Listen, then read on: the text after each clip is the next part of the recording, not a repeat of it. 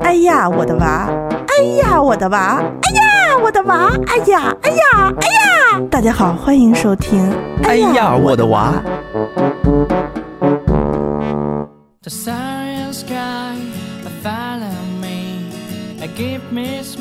听众朋友们，大家好，欢迎收听《哎呀，我的娃》这档节目，会针对宝妈宝爸们在育儿和亲子教育过程中遇到的问题进行探讨和互动，给各位七零、八零、九零后的听众家长们提供交流平台。那我们第三期节目呢，还是请到了周老师和 Helen，我们想来聊一聊关于孩子成长过程当中遇到的挫折教育。我们先让周老师来聊聊，他有没有自己一些，就是生活当中遇到的一些案例。呃，我觉得，嗯，就不是说刻意要吐槽老人哈，然后他们帮我们带孩子确实挺辛苦的，我们非常感激。但是，但是，but，就是确实会有这个育儿观念的不一样，而且我觉得也也难免吧。老人就那种隔代亲吧，好像是人的一种天然的情感。我觉得我感触最深的就是老人的那种就是过度的保护。呃，比如说，呃，一方面，比如说我女儿她特别胆小吧。然后老人在他做一个什么事情之前，就会说：“哎呀，你小心点，你慢点跑啊，注意别摔了。”然后看着车什么什么的，一一系列的嘱咐之后，小孩都不敢跑了，他都不敢去那个爬高上低了。就然后比如说我爸带他去操场玩什么，他想爬那个很高的那个东西，其实我就特别希望我闺女能去爬高上低，甚至去摸电，就是我希望她就是勇敢一点，什么事都敢于尝试这样的，嗯。但是，但是老人就会在他做尝试之前，先给他一大堆的约束条件，哦，他干脆就放弃了。甚至是小孩在家想做家务，他想在家拖地的时候，他很快，然后我爸这个时候就会冲出来说：“哎呀，不行啊，你怎么能让他拖地呀？”就真的不夸张，就这种语气，然后跟我闺女说：“哎呀，宝宝你不行，你不能拖地，你现在还太小。”然后我闺女好像就就放弃了。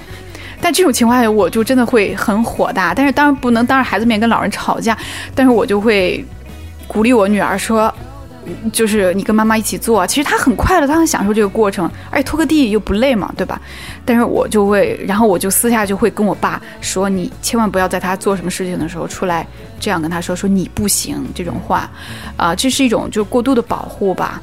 嗯，还有就是我特别受不了的一点，就是现在都说孩子那种抗挫折能力比较差，就比如说，啊，动不动就受不了了呀。然后包括现在大学生不也是吗？哦，对，有，对对对对，尤其是在就是很多知名高校里面，因为压力，他本身比如说研究生、博士生，他其实在外人看来就是。很羡慕的，你能够有这样这样的学历背景，但是其实他们面临很大的压力，最后没有处理好，可能还发生了一些悲剧。对，我觉得就是因为他们太优秀了，就是当然优秀不是他们的错，就是家里面就是对他们的表扬有点不太合适了。就比如说，嗯，从小就可以看出来吧，比如说我女儿，她现在就很害怕困难，她如果这件事情她做不好，她自己就。是吧？捶胸顿足，很不能原谅自己这种的，就是因为，嗯，老人的表扬，也不能说老人吧，可能我们父母有时候也会，就是表扬不太恰当，而且有点，嗯，太夸张了。比如说，而且都很虚，动不动就是你真棒，你真棒，天天就是你真棒，每天都是一百遍你真棒，他哪儿棒啊？就是说我如果是我的话，我夸孩子，我会说一个具体的东西，就比如说我会说，啊，你这个你画画的时候特别专心，真好。嗯，妈妈就很喜欢你这样很专心的在画画。你不是天蝎座吧？我不是天蝎座，天蝎座怎么样？你刚才那个问题让我就是瞬间想到，就是吵架的时候，对不起，我错了，错了哪儿错了？然后我想说，我操！然后就是我觉得你要让他知道他好在哪儿，是吧？而且他做了一件事，不要那种特别夸张的，可能他本来。他就他就自己剥个香蕉皮，我觉得这就是他应该做的呀。然后不要啊，鼓掌说：“哎呀，宝宝你真棒！”这干嘛呀？他他自己剥香蕉皮不是应该的吗？对吧？还有就是。呃，我感触特别深，就是我们家所有的老人都会有这个问题，就是孩子很要强，很想赢，很想得第一名，可能每个孩子都有这个天性，然后老人就会刻意输给孩子，就每次都故意让孩子第一名。就比如说，哎，这种情况很多的。我我这个地方必须得插一句，因为我亲眼目睹过，有的老人就不是这样的。就比如说 Helen 的妈妈，作为一位射手座的外科大夫，每次在跟他的外孙，就是呃比赛，小孩小男孩好动嘛，就是我拿球拽你，你拿球拽我，拽到我得一分，哇，那他姥姥真的是每每一球都拽在孩子脑门上。然后我就问姥姥，我说姥姥你怎么那么准啊？姥姥说，高中女篮队的不是白打的，真的。哦，那就是反正我们家的老人，我觉得这个问题就挺大的，就是他会刻意输给孩子，下飞行棋也好，跑步也好，大多数老人都是这样。我觉得是吧？我周围很多都是就会说啊，然后我赢了就会说，哎呀，宝宝得了第一名，好棒啊，又开始了，你真棒，然后就又开始，然后小孩就会特别开心。但我觉得这种其实是对孩子是挺不好的，因为你在家。他可以永远得第一名，他就习惯了他得第一名，他也很想得第一名，他觉得他天生就是所有都是第一名。但是你在外面，你不可能你什么事情都是第一名吧？其实就有有点像那种捧杀的感觉。所以我有时候会跟我女儿，就是比如说赛跑啊什么的。如果我输，如果我输给他了哈，就刚开始我可能怕他一时从老人那里就转到我这边来接受不了。我我比如说我我落后了，然后我就会特别开心，我表现比他还开心。我说耶，我第二名，我跑得也很快什么的。然后他就会一开始他就有点惊讶，说哦，你第二名你还那么开心？我说对呀，我很开心，我跑得也很快啊，我还跑完了。哦，然后总是这样的话，他就会觉得哦，第二名也是很好的事情。然后再后来，我就慢慢慢的，我就不会让他了，然后就我就会得第一名，然后他可能就会挺失落，但他也不会撒泼或者怎么样的，就是反正有时候你赢，有时候我赢吧，就是我我觉得这我不知道算，因为现在孩子没有什么真正的挫折吧，还那么小，我不知道这算不算是一种挫折教育，至少没有捧杀他，我觉得。不要老是对刻意让着他。啊，你这一点让我觉得还挺有启发的，因为你刚才在说，呃，有的时候会故意让他不得第一的时候，我以为你是从各个方面碾压他。那但你说你是在输给他过后，你同样表现出来你很开心，你对自己的呃努力是有认可的，让他知道哦，原来得第二名或者是我输了过后，我仍然可以认可我自己，就是不一定我要赢赢赢赢到最后我才是最好的。对，反正我在不管就是跟陪他一起的时候，不管是做什么事情也好，我都很强调就是你努力了没有，你是不是很专注？因为我觉得他小的时候好像不是那么的专注，就专注力可能呃稍微弱一些，但现在好很多。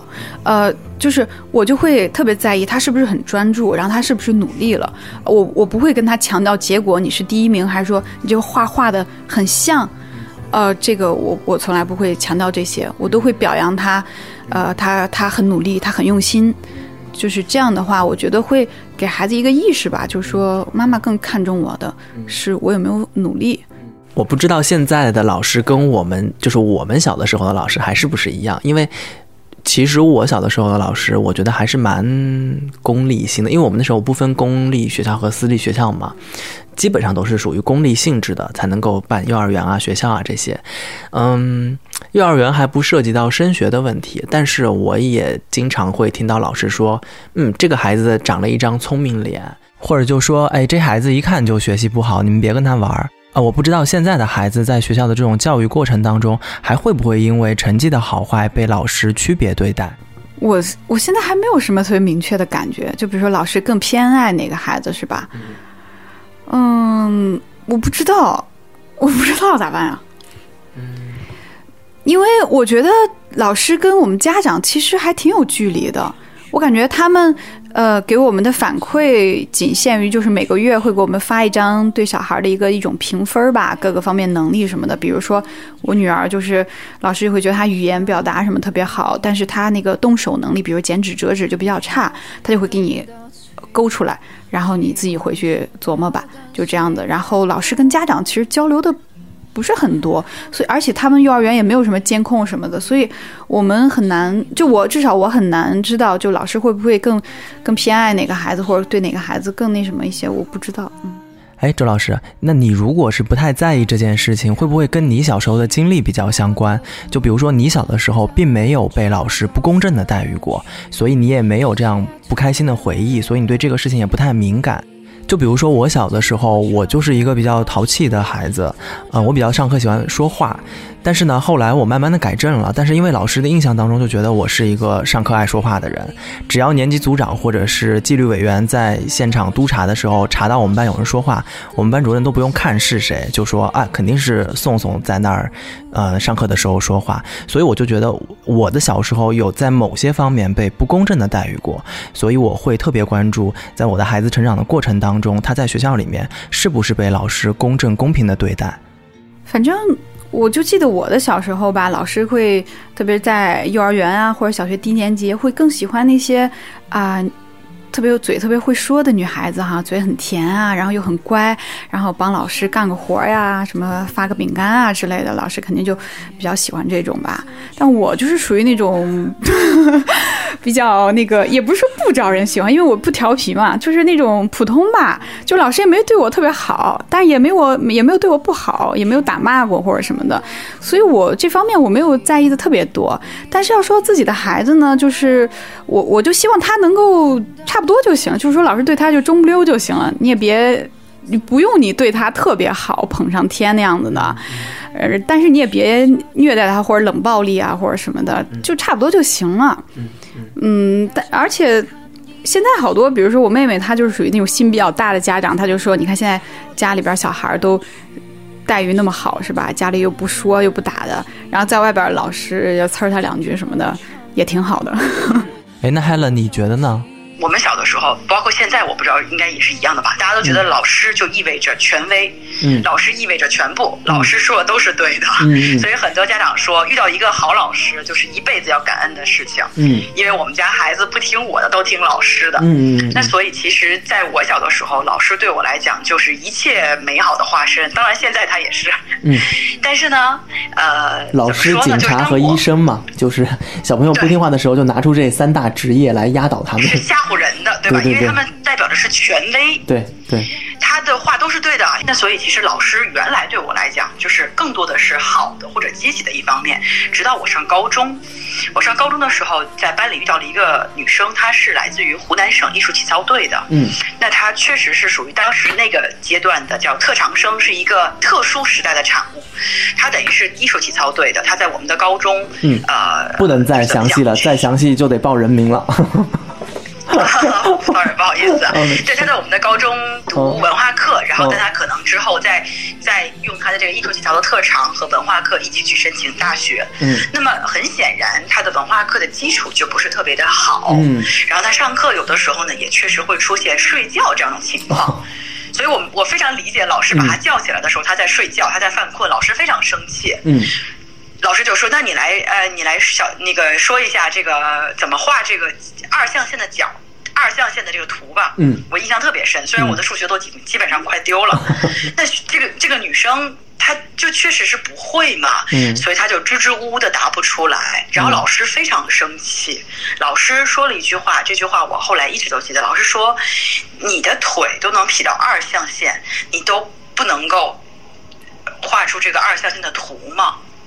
当时我印象非常深刻，因为我觉得作为女生来讲，我们脸皮比较薄。对，我真的是觉得，就如果我是她的话，我当时会觉得特别的，就就特别的羞愧，想找一个地方钻进去。对，因为我感觉她当时也是很尴尬、很尴尬的。嗯。然后在一个瞬，在那个瞬间，其实我就在想，哦，原来对我来说，美好、支持，呃。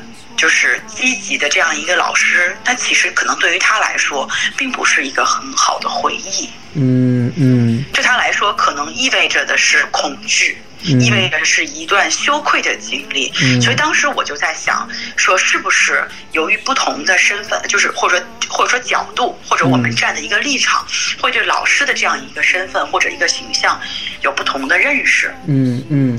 当我当我自己现在成为父母的时候，我开始又从了第三个角度去看这件事情的时候，我就在想，那会不会老师会因为不同的学业的这个成绩，就我们所谓的成绩，和包括这种学业的背景，会对不同的孩子有不同的对待呢？嗯，那我们我我的小孩在北京的时候，其实因为太小了嘛，他不存在学业问题。嗯，来到美国以后，他开始他开始有考试了。开始有这种就是成绩的高低，是不是碾压？是是不是碾压一切就是欧美学校的孩子？因为中国的小朋友九九乘法表倒背如流，简直。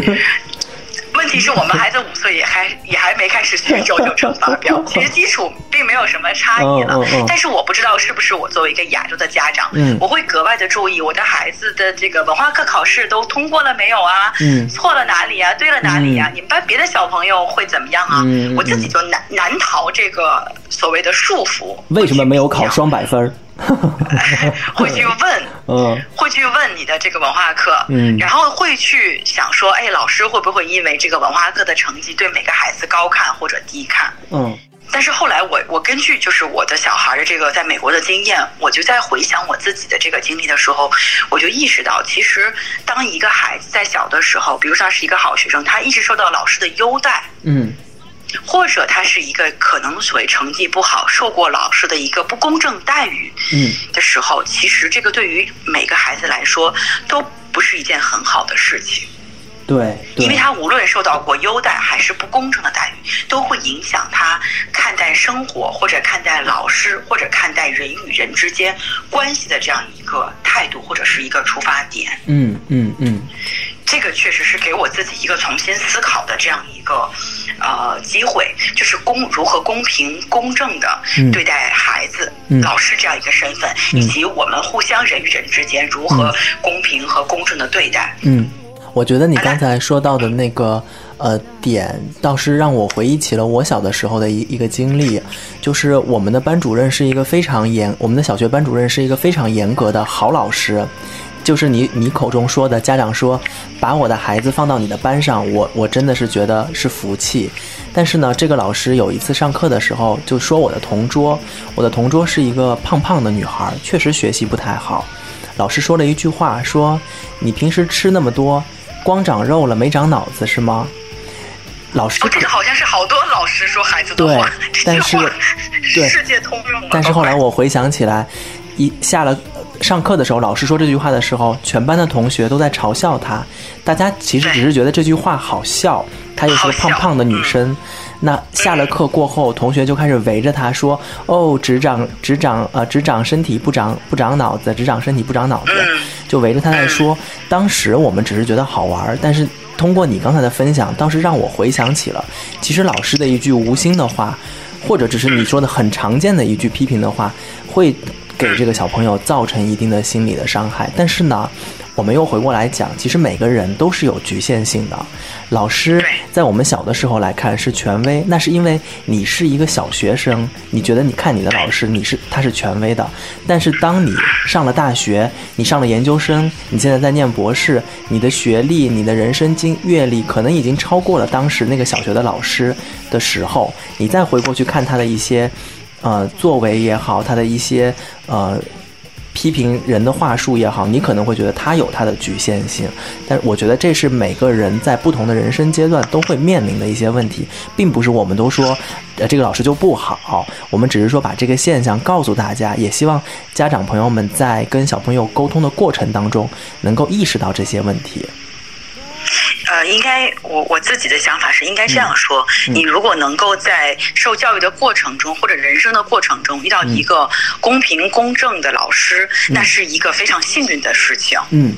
嗯，这个是也是一件很难得的事情。就像你，我们作为孩子是不能选择父母的，嗯，所以如果你能遇到一个呃尊重你的，甚至呃愿意和你平等沟通的父母，这是一件难得又幸福的事情。嗯，但是这并不是一件很常见的事情。嗯，因为就像你说的，我们我们的老师会有局限性，我们的父母也会有局限性。嗯，这个是非常正常的事情。嗯嗯，好。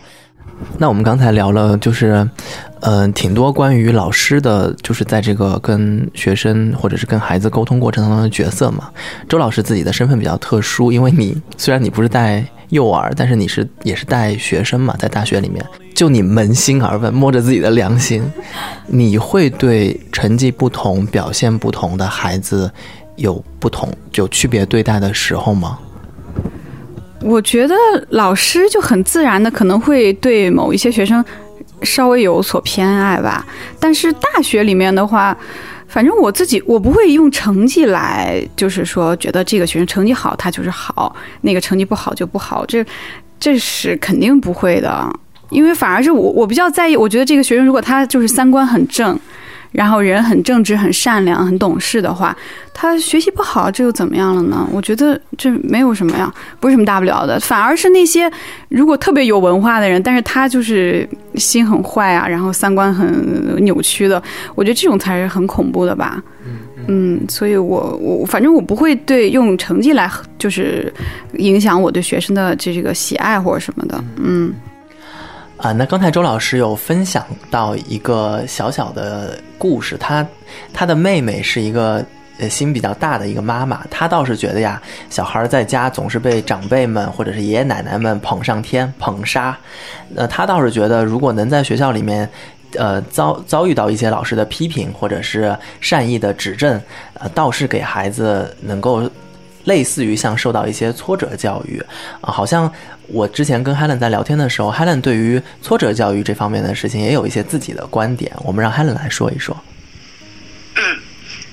我先说我个人的一个想法，我在呃，然后我再分享一个我最近看到的一篇文章。嗯，那就我个人来说，其实我曾经就是呃和我的好多朋友，包括有一些有这个呃教育心理、教育咨询或者是教育心理学背景的朋友，都讨论过这个事情。嗯，就是我们到底应该鼓励孩子，或者说怎么讲？就现在特别常有吹捧孩子，让孩子觉得自己总是最好的、最对的。这是一个，这是否是一个？就是相对于我。我们父母那代人来讲，就打压我们，觉得比如都是别人家的孩子好，我们家的孩子不好，对吧？这个我们现在是有点，我们稍稍微现在有点矫枉过正了。我们的父母就会说：“哦，我我一直是隔壁人家的孩子，嗯，因为我学习还是 对吧？对对对。”对，个的，就是环境稍微教育环境有点矫枉过正了，就是开始不吹捧别人家的孩子了，开始说你最好，宝宝你是最好的，甚至就是刻意的让他赢，刻意的让他去受到这个鼓励。嗯嗯。那如果你在家里一直让他赢的话，他在学校里或者在社会上输的时候，你怎么能确保他？啊，会有什么样的心理变化，或者一个情感上的一个接受？他说：“啊，我的，我在我在橄榄球的训练里边，我输了，我不是第一名。我说那那第一名是谁？他说是一个八岁的哥哥。我说那首先你五岁，他八岁，你们这不算是一个特别平等的竞争。那么他赢也很正常，你输也很正常。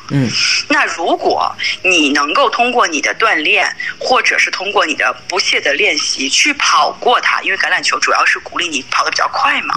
我说，如果你能跑过他，那当然是一件更好的事情。嗯，我当然希望从大人的角度给他一个多角度的一个选择。嗯，也跟我也会可能会跟他说，不用跟别人比，主要跟自己比。你这次比上次比的更跑得更快就好。嗯，就他需要知道，有人保护他，就会有人伤害他。嗯，那他会需要通过这种协调，就是这种反复的，就是呃有好有坏的这个协调，去找到一个他可以接受的。方式或者他自己的一个平衡，比如说有人家人保护他，就会有人伤害他，或者家人对他不是很公正，但他遇到过一个老师，哎，对他还比较公正，他如何的去平衡和考量这个事情？这个是我就这我是我个人的一点点分享。那么另外就是我最近正好看到了一个呃美国的法官写给他的孩子的一个初中毕业，应该是中学毕业的这样一个赠言。给我的启示非常大，因为我们大部分人都会觉得赠言嘛，嗯，就是啊，我希望你万事如意。中国人是特别特别容易这样，我希望你一切顺利，每天开心、健康什么的。嗯，这个爸爸写给自己的孩子的这封信呢，在角度就有一点点不一样。嗯，他。他当时说，就是说我希望你在未来的岁月中，会有的时候遭遇一些不公平的对待。哦，说只有这样的，你才会理解公正的价值是什么。嗯嗯。那么，如果你有机会去尝到背叛的滋味的话，你可能才会觉得，呃，忠诚有多么的重要。哦。包括他也是跟他的孩子说，我希望你有的时候会体会一种孤独感。嗯嗯。说只有这样的话，你才会发现朋友，嗯，不是理所当然你就会有的，嗯嗯嗯。啊，我我特别大的触动他的这个赠言。你说到这边，我非常感兴趣，就是他的大法官的这一篇，呃，原文，他的英文是怎样的？那我们现在就趁这个机会，让 Helen 呃为我们朗为我们读一下这一段大法官的赠言。嗯，好，我献丑一段。From time to time in the years to come, I hope you will be treated unfairly, so that you will come to know the value of justice. I hope that you will suffer betrayal because I will teach you the importance of loyalty. Sorry to say, but I hope you will be lonely from time to time so that you don't take friends for granted. I wish you bad luck again from time to time so that you will be conscious of the role of chance in life and understand that your success is not completely deserved and that the failure of others is not completely deserved either.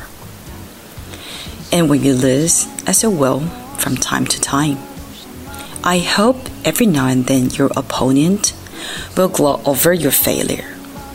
It's a way for you to understand the importance of sportsmanship.